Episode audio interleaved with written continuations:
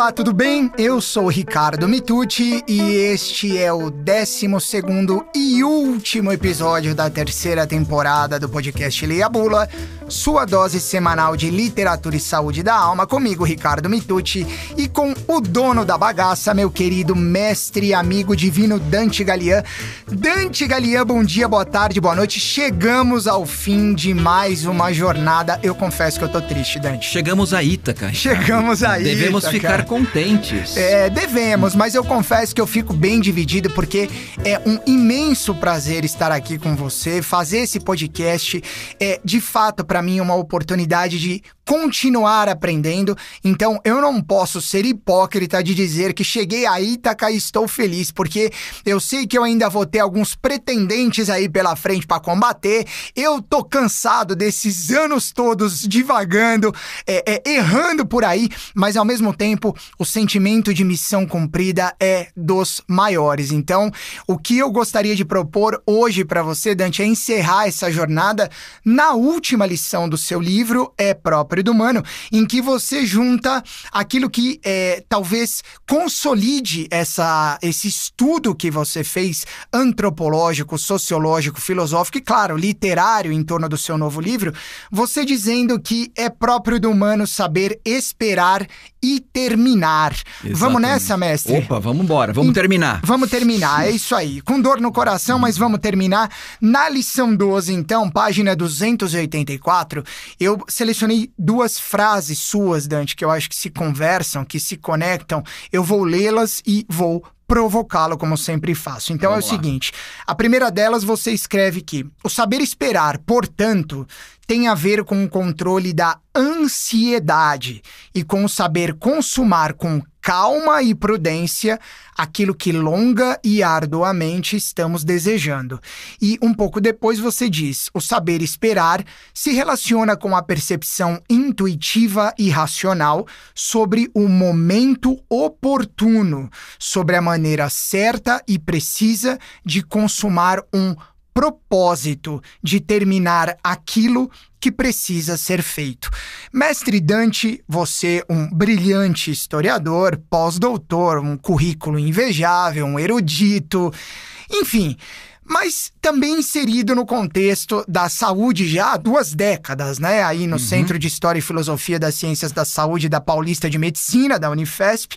Então, é, não que eu espere que você dê uma receita médico-psicológica Não, senão vão, senão vão me dar exercício ilegal da medicina, cuidado. Exatamente, exatamente. Mas com base em todo esse seu construto do é, próprio do humano, você termina a jornada falando em saber esperar e terminar e cita é, três palavras que eu acho pessoalmente que é, assim como a gente vinha falando da, do saber conversar, do saber celebrar, são palavras super importantes para o nosso dia a dia, para a nossa existência, mas que eu percebo, aí é um feeling meu, uma percepção é, é, super pessoal, que tá difícil a gente lidar com elas, tá difícil a gente é, encará-las, tá difícil às vezes até a gente percebê-las na nossa rotina, que são ansiedade, calma e prudência. Na verdade, a ansiedade a gente percebe muito, mas calma e prudência cada vez menos, né? Então, volto a dizer, não espero aí uma receita, porque sei que não é essa a sua formação profissional. Mas você fala em controle da ansiedade, mestre. Como, nesses tempos pós-modernos ensandecidos, como controlar a ansiedade para, de fato, saber esperar e terminar? É, é interessante porque para nós hoje se tornou uma questão é, essencial esse controle da ansiedade. Você sabe que a ansiedade, né, que é, é, acaba produzindo uma série de patologias muito, muito características do nosso do nossa contemporaneidade, né? Por exemplo, o burnout, né? A, a síndrome do pânico, Pânico. né? É, é, é, tá muito ligada a um processo no qual é, a gente está vivendo num contexto em que tudo é imediato, né, Ricardo? Então, assim, é, é, a gente aprende a viver a partir dos nossos tablets, a partir dos nossos uh, computadores, a partir dos nossos, e principalmente dos nossos ma- smartphones, né? E do pra ontem, né? A filosofia do pra ontem. Exatamente. Então, Uhum. tudo é, é, é, é imediato, é click and go. Né? Então, quer dizer, se você, por exemplo, faz uma operação num, num celular, num, num, aplicativo, e a resposta não, não, chega na hora, imediatamente, você já começa a ficar nervoso. Sim. Né? Muita gente está aí estourando o celular na parede. porque o bicho re resolve demorar 3, 4 segundos a mais do que ele acha que deveria esperar. Sim, né? sim. Então é, é, muito interessante porque a gente acabou criando né, uma situação é, extremamente perigosa, né? Que é o, o seguinte, quer dizer, é, a, a, a dinâmica do digital, né? Que, que, o próprio nome já diz, né? Tá, no, tá na ponta dos dedos, né? no dígito, né? Significa que tudo na vida né, deva acontecer na perspectiva do digital. Só que a vida não é digital. A vida está mais para analógica do que para digital. Então, quer dizer, claro que a gente tem uma dimensão da existência, uma dimensão do universo que ela é digital, mas uh, o universo não se restringe à, à perspectiva digital a história, a vida, né, ela, ela é muito mais ampla. Ela tem muito mais, como dizia o Shakespeare, muito mais coisas entre o céu e a terra do que desconfia a nossa vã filosofia. Né? Então, a, a, a gente está, nos tempos que correm, cada vez mais desacostumados a lidar com o tempo, com a espera. Né? Então, se você pensa assim, que na Odisseia, né, é, Penélope está esperando Ulisses há 20 anos. Né? Que Telêmaco está esperando o pai há 20 anos. Que o próprio Ulisses está demorando 20 anos para voltar para casa. Imagina viver essa mesma situação que esses personagens viviam nos tempos de hoje. Né? Já, já tinham sido internados todos. com né? certeza. Já estavam à base de remédio. né? Haja é, ansiolítico, Com né? certeza. Então, uma dose cavalar de ansiolítico para lidar com uma situação como essa. Né? Sem notícias, né? não tinha WhatsApp, é, o Ulisses não postava nas redes sociais. né? Então, é, efetivamente, o que acontece, é, é mas para Ulisses também, não, era, não foi uma coisa fácil. Para nenhum deles foi uma coisa fácil. Né? Você perguntava qual é a receita. Se eu for uh, olhar na própria Odisseia, é, é, é, muito interessante porque esse capítulo, que é o último do meu livro, ele também está conversando com, com, o último canto da Odisseia, com os últimos cantos da Odisseia. Né? O que acontece? Ulisses chega em Ítaca. Né? Mas ao, ao, chegar em Ítaca, já comentei isso em outros momentos também da nossa conversa aqui nessa temporada. Ao chegar em Ítaca, ele não pode se revelar.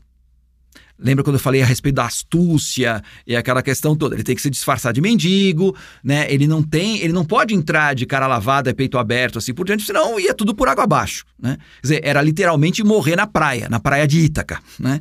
Então, o, o, o Ulisses, ele, ele, ele vive os últimos, os últimos dias, né? Antes, efetivamente, de terminar a coisa, que é punindo os pretendentes e, e restaurando a ordem e a justiça no seu reino, ele tem que lidar com uma situação extremamente difícil e delicada, que é o seguinte: estar já no lugar, mas já não, ainda não poder ser quem ele é, não poder se revelar. Né?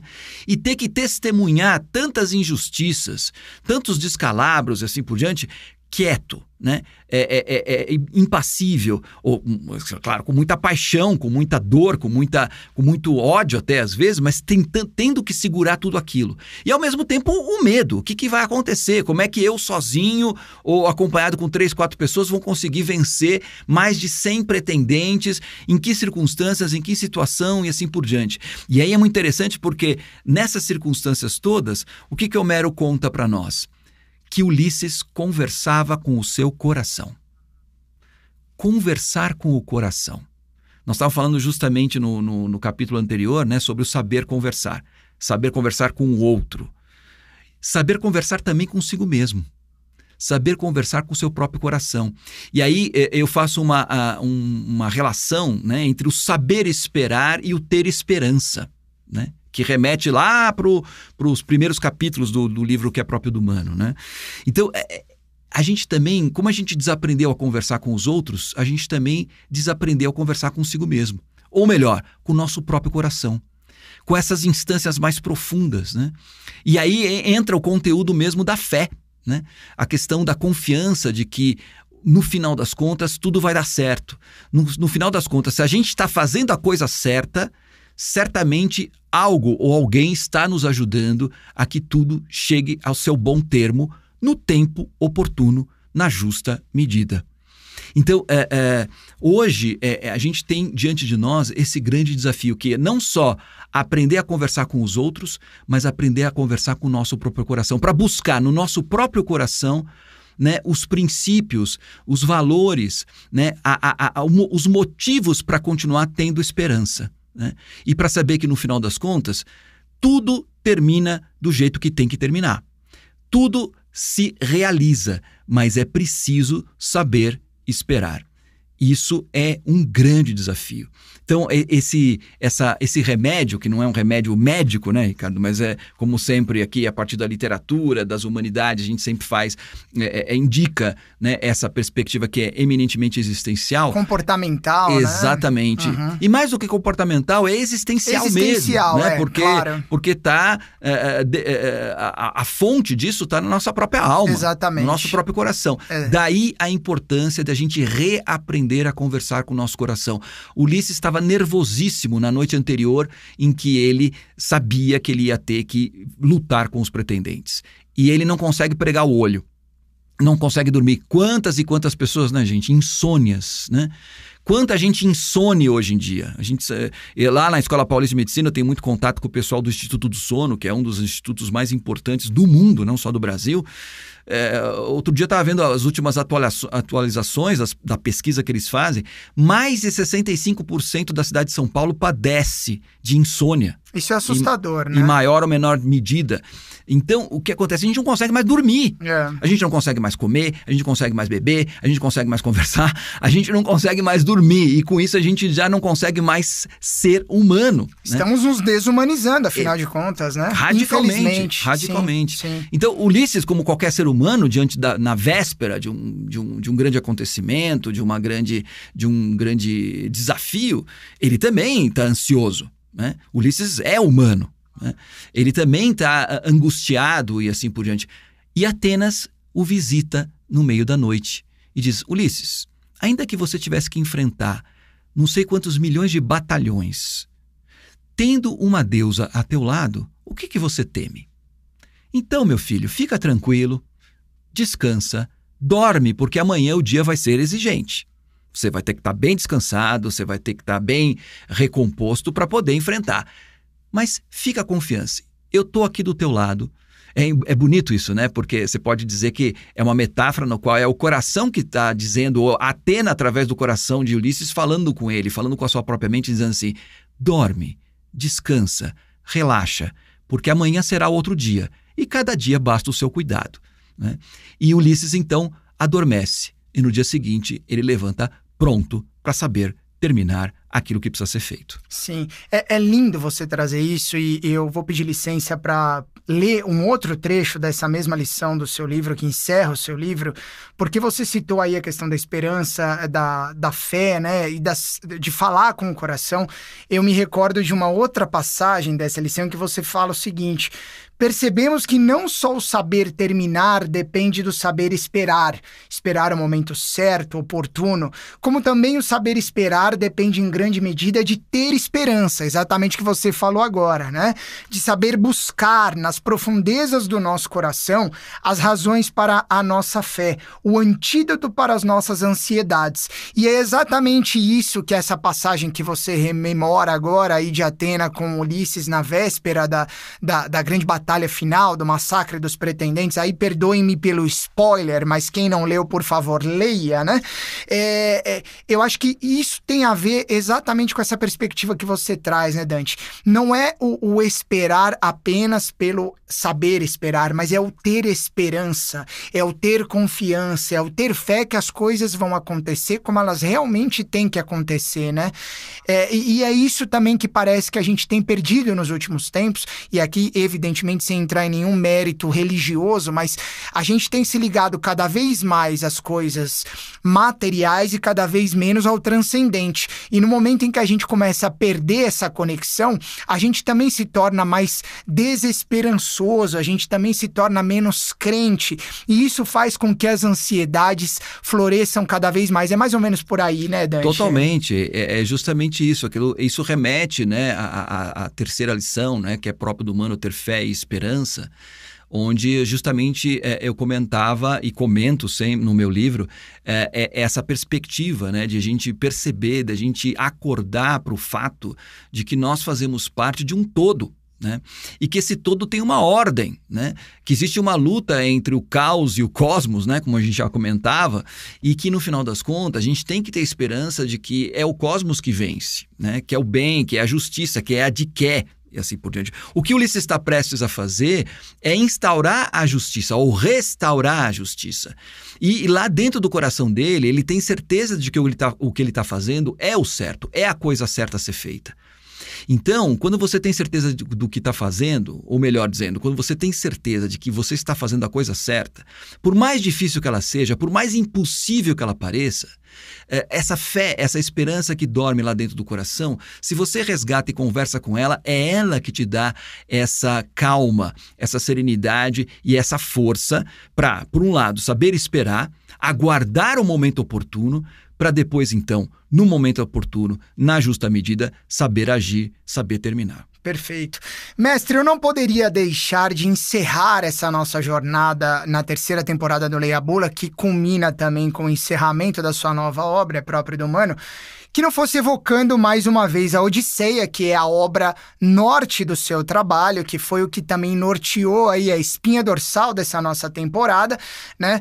É, lendo um trecho muito simbólico que você também traz aí na, na 12 lição do livro, é, justamente do reencontro entre Ulisses, o divino Ulisses, e Penélope, né, a sua esposa, no canto 23, versos 209 a 230. É um trecho um pouquinho maior, eu vou pedir licença a você e a quem nos ouve, mas porque eu acho que ele é extremamente significativo para essa temática que você aborda e que a gente está tratando hoje. Então, é, ele escreve o seguinte, Homero, neste trecho né, do canto 23. Penélope se, eh, se dirigindo a Ulisses: Não te enfureças contra mim, Ulisses. Sempre foste, em tudo, o mais compreensivo dos homens. Os deuses deram-nos a dor, eles que por inveja não permitiram que ficássemos juntos a desfrutar da juventude, para depois chegarmos ao limiar da velhice. Mas agora não te encolerizes nem enfureças contra mim, porque ao princípio, quando te vi, não te abracei logo. É que meu coração no meu peito sentia sempre um calafrio quando pensava que aqui poderia vir algum homem que me enganasse com palavras. Muitos só pensam no mau proveito. Helena, argiva, filha de Zeus, nunca se teria deitado em amor com um homem estrangeiro se soubesse que os filhos belicosos dos aqueus atrariam novamente para casa, para a amada terra pátria. Porém, o Deus levou-a a cometer um ato vergonhoso, e ela não ponderou antecipadamente no coração o castigo amargo, a partir do qual viria para nós a tristeza. Mas agora que já enumeraste com clareza os sinais da nossa cama, que nunca nenhum mortal viu além de ti e de mim, agora convenceste o meu coração antes tão incrédulo. Dante Galian, é. Divino Mestre, essa passagem é lindíssima. Lindíssima, lindíssima. Vocês não têm imagens, mas acreditem em mim, estou arrepiadíssimo, porque é uma passagem muito tocante. Principalmente se a gente pensar pela perspectiva de uma esposa que esperou o retorno do marido por 20 anos por 20 anos, e deve ter ficado claro para vocês que ouviram, que no momento em que ele resolve abraçá-la, ela recua, achando que poderia não ser ele. Ela duvida. Né? Você vai explicar isso melhor, Dante, mas é, é, ela, ela, trata de é, é, com muita racionalidade, mas ao mesmo tempo ela parece conversar com o coração, né, para se convencer que aquele de fato não era o impostor, aquele sim era o seu marido, era o divino Ulisses, até que ela realmente possa abraçá-lo, acolhê-lo e depois eles possam, digamos, reconsumar o casamento naquela cama que o próprio Ulisses é, é havia construído, talhado e depois identificado né, para provar para Penélope que sim, ele era Ulisses. É, mas o que me chama muito a atenção é isso: como alguém consegue, depois de 20 anos de separação, de angústia, de desesperança, agir com tanta sabedoria, com tanto equilíbrio, para ter certeza que estava diante do próprio marido, né? Então, é, é para mim é quase um arquétipo da anti-ansiedade. Exatamente. Penélope, ela é simplesmente genial. Eu que sou um cara ansioso, eu vou providenciar uma estátua de Penélope para minha casa, para deixar ao lado da estátua de Ulisses, que também é um ídolo para mim, porque a, o que essa mulher faz é algo para nós aparentemente inalcançável. Então, por favor, mestre Dante, para a gente encerrar esse nosso bate-papo, para a gente fechar nossa temporada com chave de ouro, eu gostaria da sua percepção a respeito disso. Penélope, de fato, é o nosso norte no combate a essa ansiedade maluca que vem nos matando na pós-modernidade, Dante? ela não só é o nosso modelo para ansiedade, né, para o combate à ansiedade, mas ela é o modelo para nossa própria existência. Né? No fim, a gente descobre, Ricardo, no final da Odisseia, que a, o verdadeiro herói, ou a verdadeira heroína da história, não é tanto Ulisses, é Penélope. É Penélope. e é interessante isso, porque no, no, no, último capítulo do meu livro, né, quando é, é, justamente eu comento o fato de ter é, trazido toda a, a, trajetória de Ulisses e Telêmaco, né, que são heróis masculinos, aquele que sai, aquele que volta e que, e que nos possibilita é, reconhecer e, e, e, perceber todas essas virtudes e todas essas lições a respeito daquilo que é próprio do humano, a gente se depara com um Penélope que a princípio parece ser uma personagem secundária. Né? Que a princípio parece ser, inclusive, aquela que não se realiza, porque ela não saiu e, portanto, não voltou, aparentemente. E de repente, no final, a gente percebe que tudo gira em torno de Penélope. Né? Então é, é interessante porque o ciclo homérico, né? o ciclo homérico que envolve os dois grandes livros, a Ilíada e a Odisseia se fecha justamente né, no final da Odisseia a partir desse discurso de Penélope. E é interessante porque o, ciclo se, a, se abre por causa de uma mulher. Helena. Né? Helena, né? justamente. Uhum. Helena que se deixou levar pela paixão, que se deixou levar pelo impulso. Né? Quando apareceu lá o, o, o troiano, né? Alexandre, né? É, é, é, é que a, aparece e, e, e, e, seduz Helena e, ela acaba caindo na sedução, dizendo que na verdade foi forçada por um deus. Ah, os gregos também é, eles, eles culpam os deuses por tudo, né? tudo. né? É, uma boa, aliás, eu recomendo. Assim, foi um deus. Tira né? o seu da reta e bota no de Deus. Que, que meus filhos não me escutem, né? Porque pode ter uma ótima justificativa. Não, pai, eu voltei mais tarde porque um deus me pôs na cabeça que eu tinha que ficar na festa até às 6 horas da manhã. Então, assim, os deuses representam justamente isso, as paixões, né? Então, nesse sentido, é, é, é interessante porque o ciclo homérico se abre né, com a, a, a queda de uma mulher, né? A, a, a, a, queda de uma tentação, a, o se deixar levar pela paixão, Helena, e fecha por causa de uma mulher também, que é a restauradora da ordem da virtude né? por causa da prudência de Penélope. Né? Penélope é a prudente. Né? Porque ela efetivamente é, é, ela deseja, ela, ela não vê o momento. Veja só, não é que ela ficou esperando 20 anos Ulisses voltar, porque isso era o dever de esposa dela. Sim. Porque, por dever de esposa, ela já estava absolutamente é, é livre. Desimpedida. Desimpedida. Exato. Inclusive, os, os, pretendentes estavam lá por causa disso. Exato. Não, ela decidiu ficar esperando Ulisses porque, no fundo do coração dela, ela acreditava que Ulisses estava vivo, ela acreditava que Ulisses ia voltar, não sabia quando que isso ia acontecer, mas ela tinha certeza que isso ia acontecer. E, é, e ela faz por decisão própria. E por isso ela se torna uma mulher, ao mesmo tempo, do, do ponto de vista social, odiosa, porque os pretendentes começaram a, a odiá-la, né? Astuta porque ela, ela é aquela que constrói, e, quer dizer, que tece e destece a mortalha para enganar os pretendentes e todos os homens do, do reino de Ítaca e assim por diante. E é ela que, quando Ulisses chega, coloca-o à prova para saber efetivamente se aquele homem que estava lá era de fato o marido dela ou não.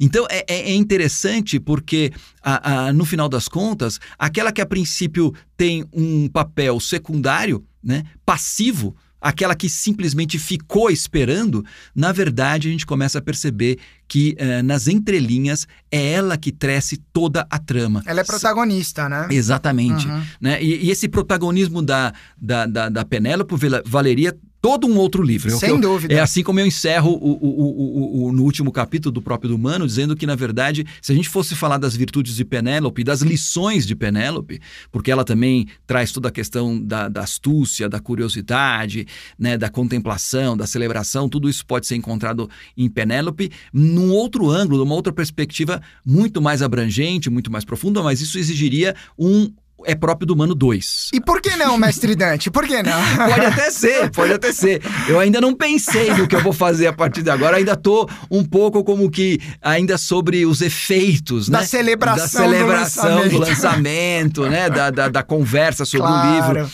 Mas é, mas é muito bonito perceber, né, no final das contas, que a, como a Penélope traz essa grande lição. Sim. Né? Essa grande lição que encerra todas as outras.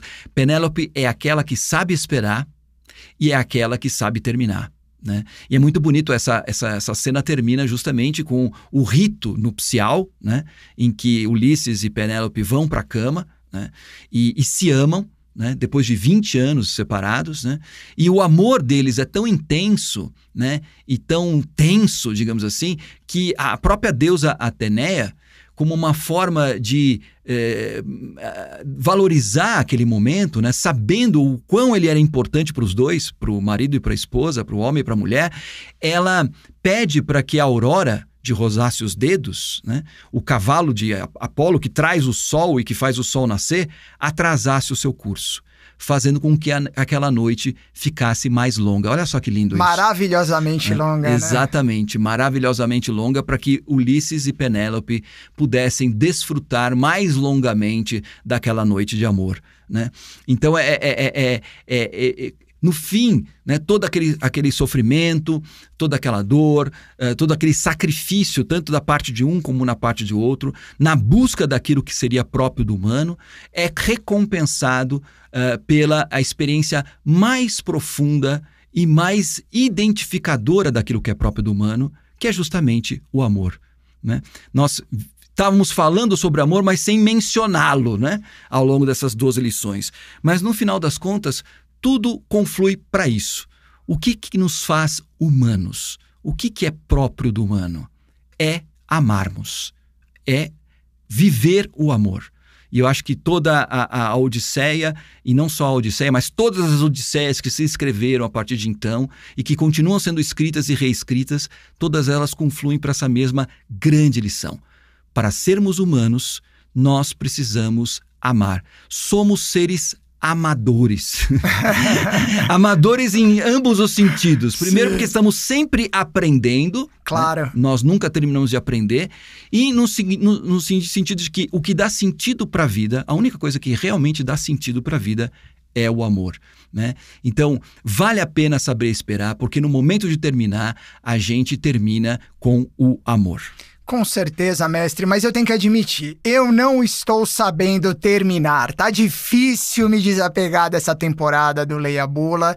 Até porque o seu livro, e aqui mais uma vez o recado para quem ainda não conseguiu, não teve oportunidade, não adquiriu o seu novo livro, faça-o sem demora. O seu livro ele é aestético, ele é despertador, não só pela sua própria construção, toda a teoria que você apresenta, mas pelo diálogo que você promove com a literatura uma mais bela do que a outra, é impossível passar ileso pelas lições do é próprio do humano, a gente sempre se sente instigado a colocar em prática aquilo que você traz na sua obra, por isso que Admito, de novo, reitero, é difícil para mim saber terminar, mas como bom pupilo que sou ou que pretendo ser ou que me esforço para ser mestre, eu quero me tornar mais humano.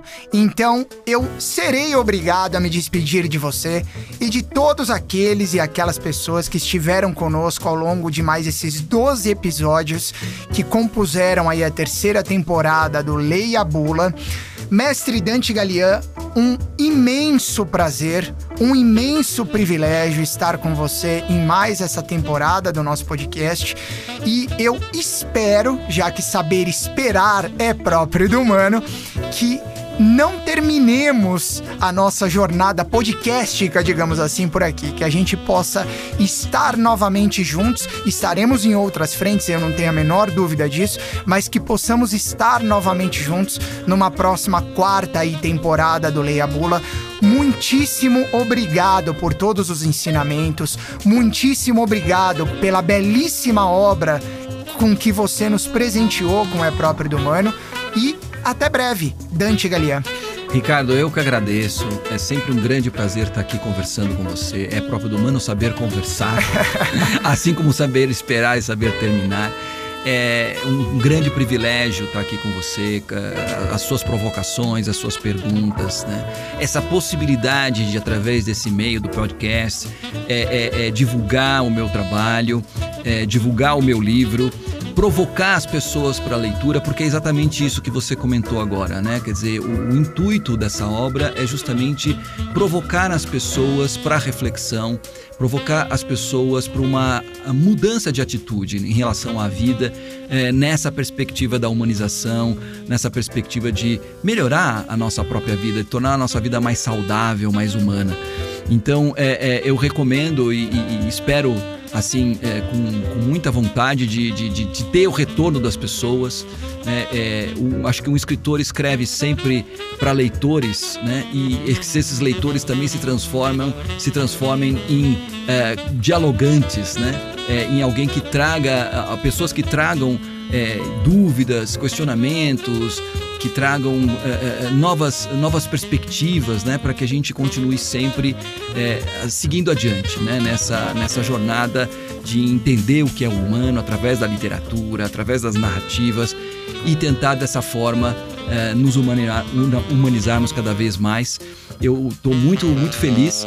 É claro que a gente sempre fica com aquela pontinha de tristeza, né, de mais uma temporada sim, que acaba, sim. mas sem dúvida nenhuma apontando aí para novos horizontes e com certeza em breve numa quarta temporada juntos. Opa, maravilha! Aí sim, aí eu gostei de ouvir. Mais uma vez muito obrigado. Meu agradecimento especial também aos nossos queridos amigos da Toca Livros produtora de mais esta temporada do podcast Leia Bula. E claro, o nosso muito obrigado a todos vocês que estiveram conosco nessas 12 semanas de terceira temporada do Leia Bula. Mais uma vez recomendo É Próprio do Humano, Dante Galian, editora Record. Não percam tempo, é uma obra imprescindível para a compreensão do atual momento de vida, de mundo que nós temos, mas, sobretudo, uma diretriz, um norte para que a gente possa de fato refletir sobre esses temas que nós tratamos e que nos são tão caros e tão essenciais. Então, mais uma vez, muito obrigado. Fica a dica, hashtag fica a dica, leia é próprio do humano de Dante Galian e a gente se encontra em breve, se Deus quiser, na próxima temporada, na quarta temporada do podcast Leia Bula, sua dose semanal de literatura e saúde da alma. Um grande abraço, muito obrigado mais uma vez e a gente se vê. Até lá, valeu! Falou, pessoal, até breve.